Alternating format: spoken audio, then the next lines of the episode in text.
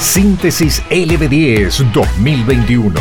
Un ejercicio de la memoria. Un repaso por nuestra historia reciente. Para un año tan particular es necesario ser contundentes en plural. Síntesis 2021 en LB10. Esto es lo más importante que nos pasó en enero.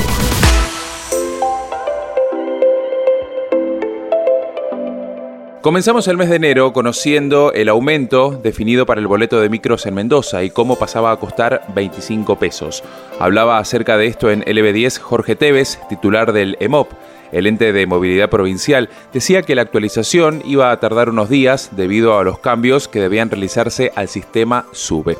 Y ya que estamos hablando del sistema SUBE, era importante lo que él remarcaba no está permitido el cobro extra al momento de recargar el saldo en las tarjetas. ¿Y esto por qué ocurre? Bueno, fue oportuna en aquella ocasión escuchar a René, kiosquero de Maipú, oyente de LB10, el cual explicaba los motivos por los cuales el sistema no es redituable y por eso muchos de sus colegas le agregan unos manguitos más al momento de cobrarte, pese a que no está permitido. Escucha. En los barrios periféricos, como en mi casa, que está, estoy a, unas 10 cuadras del centro de Maipú, no hay muy buen internet. Por lo tanto, el internet para la aplicación son 550 pesos mensuales. La máquina, hay una máquina que vale 3 mil pesos y la otra 5 mil pesos. La máquina hay que tenerla enchufada todo el día porque es un pone. Yo ya lo tuve, yo tuve un pone pegado hay que tenerlo enchufado todo el día, no anda gratis. El internet hay que pagarlo. El servicio nosotros lo pagamos, por lo tanto hay que cobrarlo, que no es nada gratis. El gobierno no nos da nada gratis nosotros, los quiero. Si hubiera algo, como por ejemplo la línea de, de, de colectivo que el gobierno le subsidia la mitad del pasaje, bueno, ahí estaríamos de acuerdo, cobraríamos a lo mejor 5 pesos, un poco menos. Pero si, si el gobierno viniera a los negocios y trajera la, la, la máquina y nos diera un porcentaje por la aplicación para que hagamos las cargas gratis sin cobrar nada, bueno, sería otro el tema. Y como suele suceder también a principio de un año, se conocen balances del año que se acaba de ir. La canasta básica en Mendoza había subido a enero de este 2021 un 46%. Es decir, en diciembre, hace un año, una familia necesitaba 48.646 pesos para cubrir sus necesidades alimentarias. El incremento anual superaba al acumulado de la inflación de 2020, que había sido del 36%.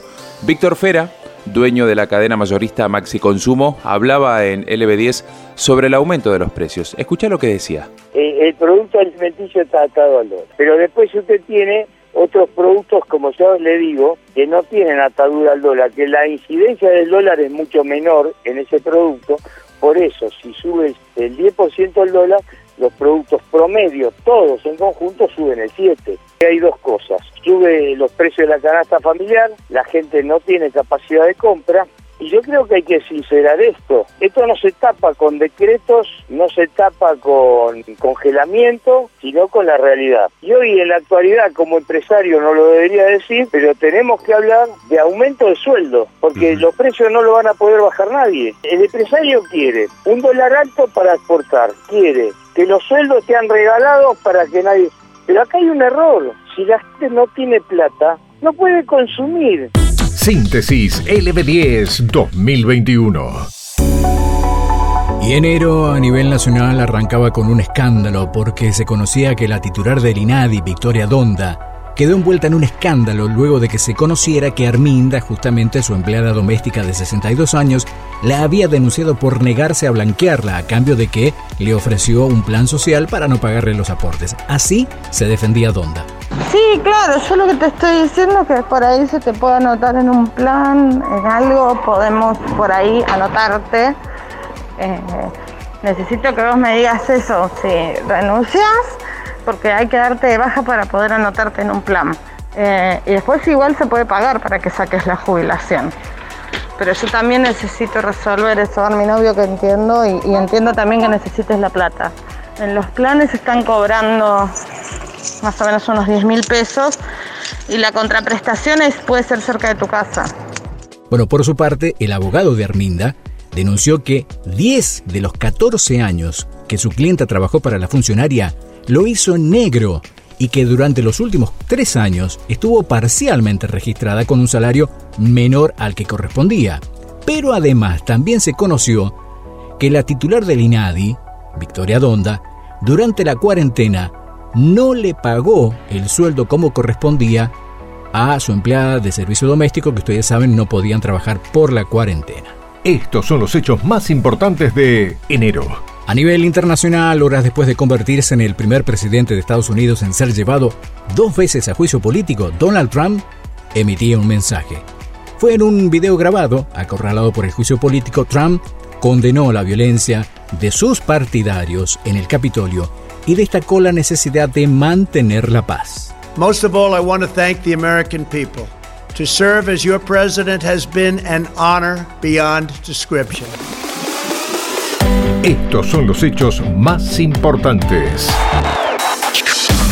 Síntesis 2021 en LB10 los allegados que están debajo de las cabinas cantan. Es que el conjunto cruzado, el conjunto deportivo Maipú, será de primera nacional. Y es de primera nacional, señoras y señores. Cruzado al Deportivo Madrid 2 a 0. Ha ganado con goles de Beliés y Persia los dos en el primer tiempo. Aquí está Deportivo Maipú, que después del año 91 vuelve a la Primera Nacional. Y cómo olvidarlo, ¿no? Querido hincha cruzado, cómo olvidar ese vibrante relato, los goles del Chicho Beliés y de Matías Persia, la emoción de todo un pueblo que la remó durante varios años eh, y el ascenso de categoría para el Deportivo Maipú. Así comenzábamos el año, ¿te acordás? Sí, a finales de enero, con aquel partido frente al Deportivo Madrid, eh, a puertas cerradas, aún con la pandemia haciendo de las suyas aquí en la República Argentina, pero con la alegría de todo el botellero, de todo el cruzado, por haber conseguido esa victoria ante el duro y complicado Deportivo Madrid y el consecuente ascenso de categoría a la Primera Nacional, luego de muchos años de haber eh, transitado y recorrido miles y miles de kilómetros en el siempre difícil torneo Federal A, el Deportivo Maipú lograba algo histórico.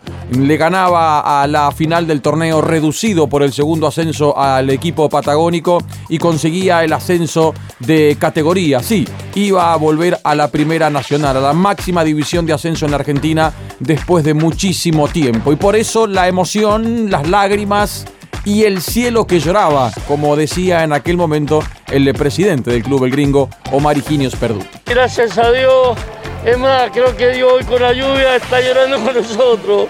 Creo que Él sabe perfectamente el sacrificio que hacemos acá en Maipú para estar en esta categoría, donde la ayuda no aparece nunca y es muy difícil estar. Y venimos hace 16 años buscándolo ya se fue el 2021, un año que quedará en nuestra memoria marcada por la nueva normalidad. Barbijos, alcohol en gel y vacunas. Síntesis LB10, un repaso vertiginoso por nuestra historia reciente.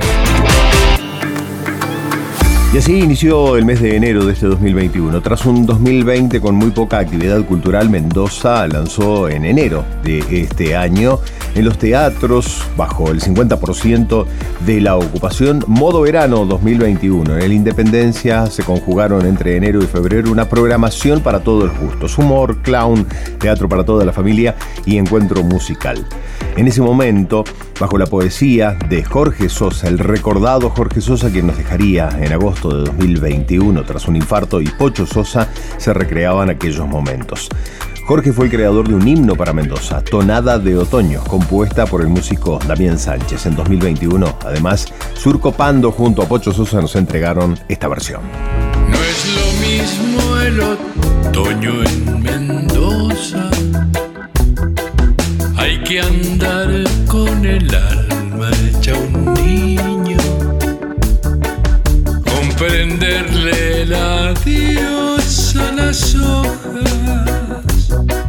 y acostarse en su sueño amarillo. Encontra este y todos nuestros contenidos sonoros en lb10.com.ar.